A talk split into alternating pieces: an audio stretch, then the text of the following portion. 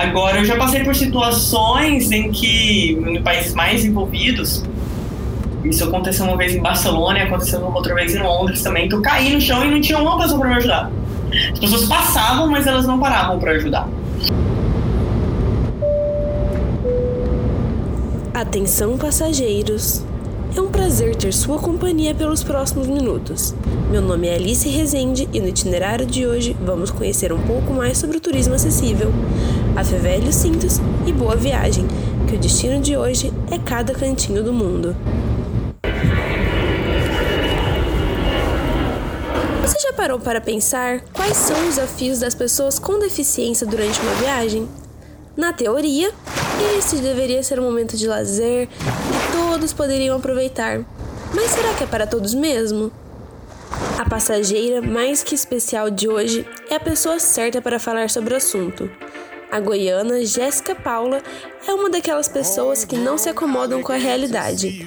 Ela, na companhia de suas fiéis muletas, já passou por 34 países e tem muita bagagem para contar. Eu tenho uma deficiência física, né, que é desde os seis anos de idade, foi uma infecção de garganta que mudou de lugar e foi para medula. Então, fui me adaptando ao longo do tempo e uh, tive a oportunidade de estudar jornalismo, então sou jornalista de formação e atuo também na área. E eu trabalhei por um tempo, já trabalhei em televisão, trabalhei em jornal, trabalhei em algumas revistas, então depois de um tempo eu fui entendendo o que, que eu gostava de fazer, o que, que eu gostava de trabalhar. E ao longo desse da, da, da carreira eu tive bastante oportunidade de viajar para outros lugares, de, de, de, conhecer novas culturas, que é algo que eu sempre gostei de fazer. E sendo uma mulher com deficiência, né, hoje eu caminho com duas muletas, com um par de muletas, eu aprendi a me adaptar e entendi, comecei a perceber que, na verdade, muitas pessoas sem com deficiência e outras sem deficiência colocavam muito obstáculo para poder viajar, tinha é, muitas dificuldades, as pessoas com deficiência mais dificuldade ainda. Para compartilhar suas histórias, Jéssica criou o site Passaporte Acessível, baseado nas viagens que já havia feito e para mostrar as novas aventuras. Ela contou um pouco de sua jornada para nós. Poder mostrar que é possível sim que uma pessoa com deficiência viaje ao mundo e que, enfim, independente da sua condição física, a gente tem o direito de conhecer o mundo. Então, eu tento mostrar isso para as pessoas e eu espero que esse trabalho consiga, né, de certa forma, servir como, como referência e, ao mesmo tempo, inspirar outras pessoas a fazerem o mesmo. Então, cada país é, é, é muito, é muito peculiar né? Tem países que são extremamente acessíveis, tem países que a gente acha que tem acessibilidade e na verdade não tem. É, então a gente vai aprendendo a se adaptar em cada situação, vai se surpreendendo com essas descobertas, porque às vezes tem um lugar que você achava que não tinha nada, e você fala, nossa, que legal aqui. Foi muito mais fácil para mim que às vezes em um país desenvolvido, por exemplo. Então, é, o, o, gostoso, é que eu acho que é isso que faz é, sentido você sair viajando para vários países e para várias cidades e regiões diferentes, é que cada um é muito peculiar mesmo.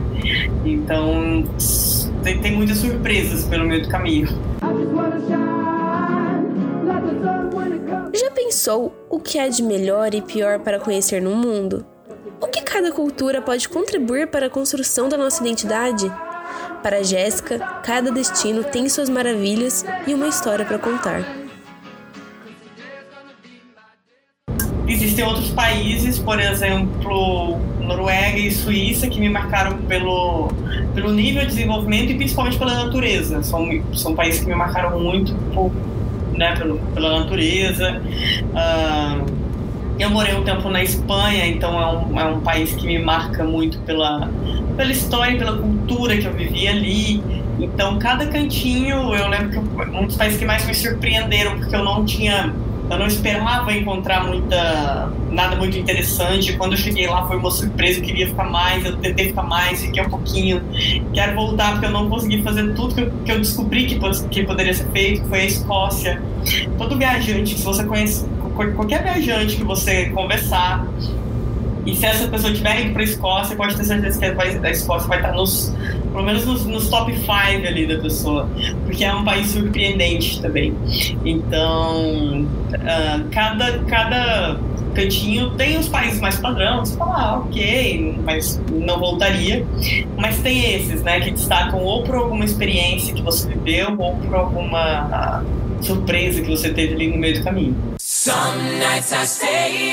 Imagine se aventurar em um país que a descrição no Wikitravel, Guias de Viagem Mundial, é a seguinte.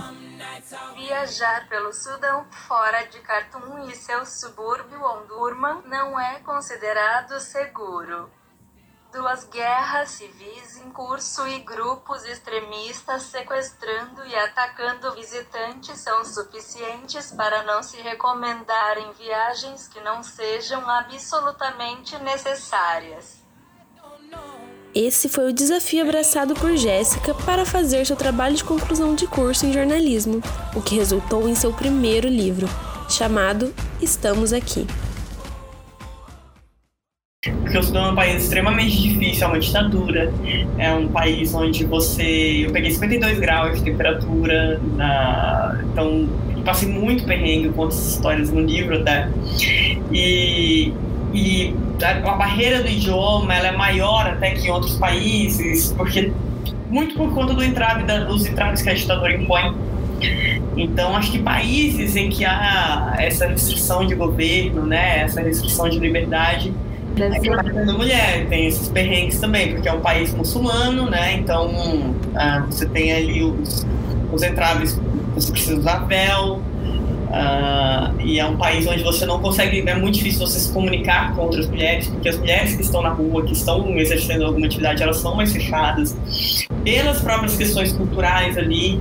Então, eram sempre homens que, que iam fazer amizade e tenho boas até amizades de lá, poucos têm contato, mas fiz boas amizades, encontrei muita gente que me ajudou. Uh, e isso influencia com certeza também nessa escolha de né, você querer voltar para um lugar, esse sentimento de liberdade influencia bastante. Mas não se engane ao pensar que todo lugar é acessível a pessoas com deficiência. Jéssica explica um pouco sobre essa diferença de suporte que cada país oferece e como nem tudo são mil maravilhas. Mas em países subdesenvolvidos, principalmente, né, a gente estava falando dos países africanos, é, é muito comum é, receber ajuda. Então eu recebi muita ajuda. É, e, e é muito diferente, por exemplo, para você ter uma ideia, na África, nesses países africanos, eu não lembro de ter carregado. Foram poucas vezes que eu carreguei a minha própria mochila, porque sempre aparecia alguém para ajudar. Então, os obstáculos que eu encontrava, eles eram eu, eu solucionava muito com a ajuda das pessoas. Aqui no Brasil, se eu cair no chão, é um desespero. As pessoas entram em desespero, assim, cada um me puxando e tal, todo mundo fica louco para ajudar. Aqui, eu acho que é até exagerado. E aí, né, em outros países que já aconteceu, foram, é, tem duas situações que, que me marcaram mais, que eu Aí uma eu, foi, foi até uma época que eu tava aprendendo a levantar do chão sozinha, e aí em Barcelona eu consegui levantar sozinha. Uh, e em Londres eu lembro que eu tive que parar e falar, oh, você me ajuda? Porque eu tive que pedir ajuda. E, e é muito comum, quando eu viajo eu não preciso nem pedir.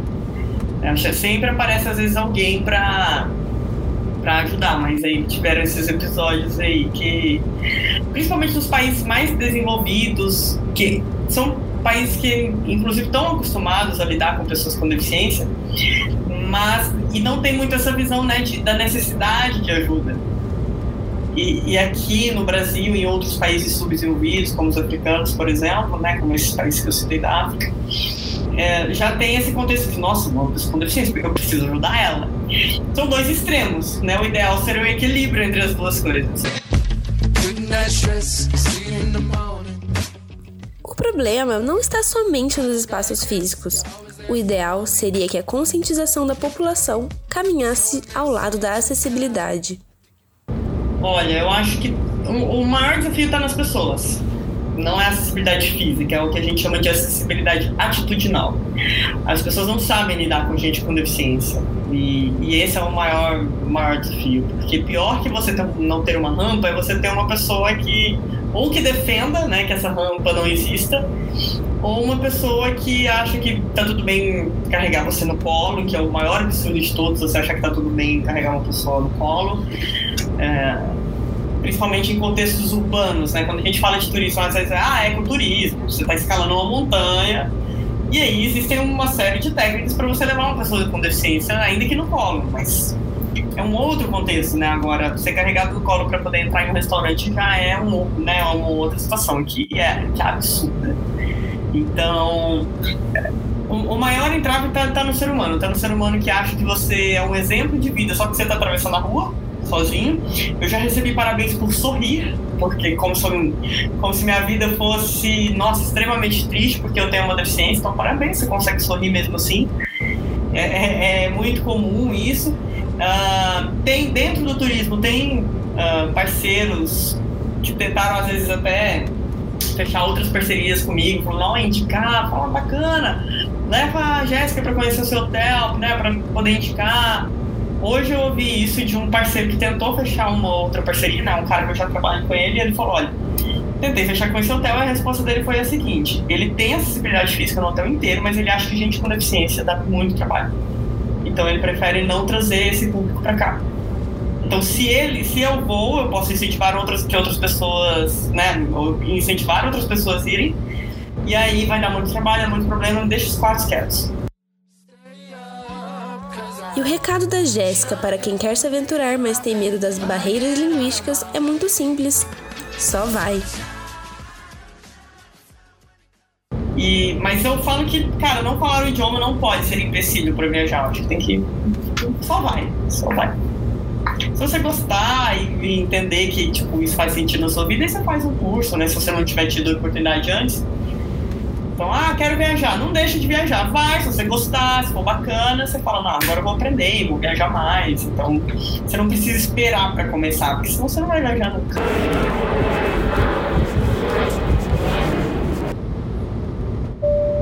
Senhoras e senhores passageiros, essa foi um pouco da aventura de Jéssica nessa viagem da vida.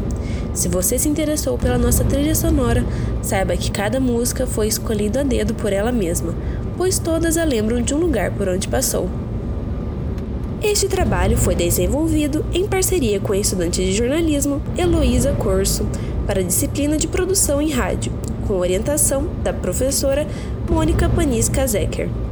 Foi um prazer ter sua companhia nessa jornada e até a próxima viagem!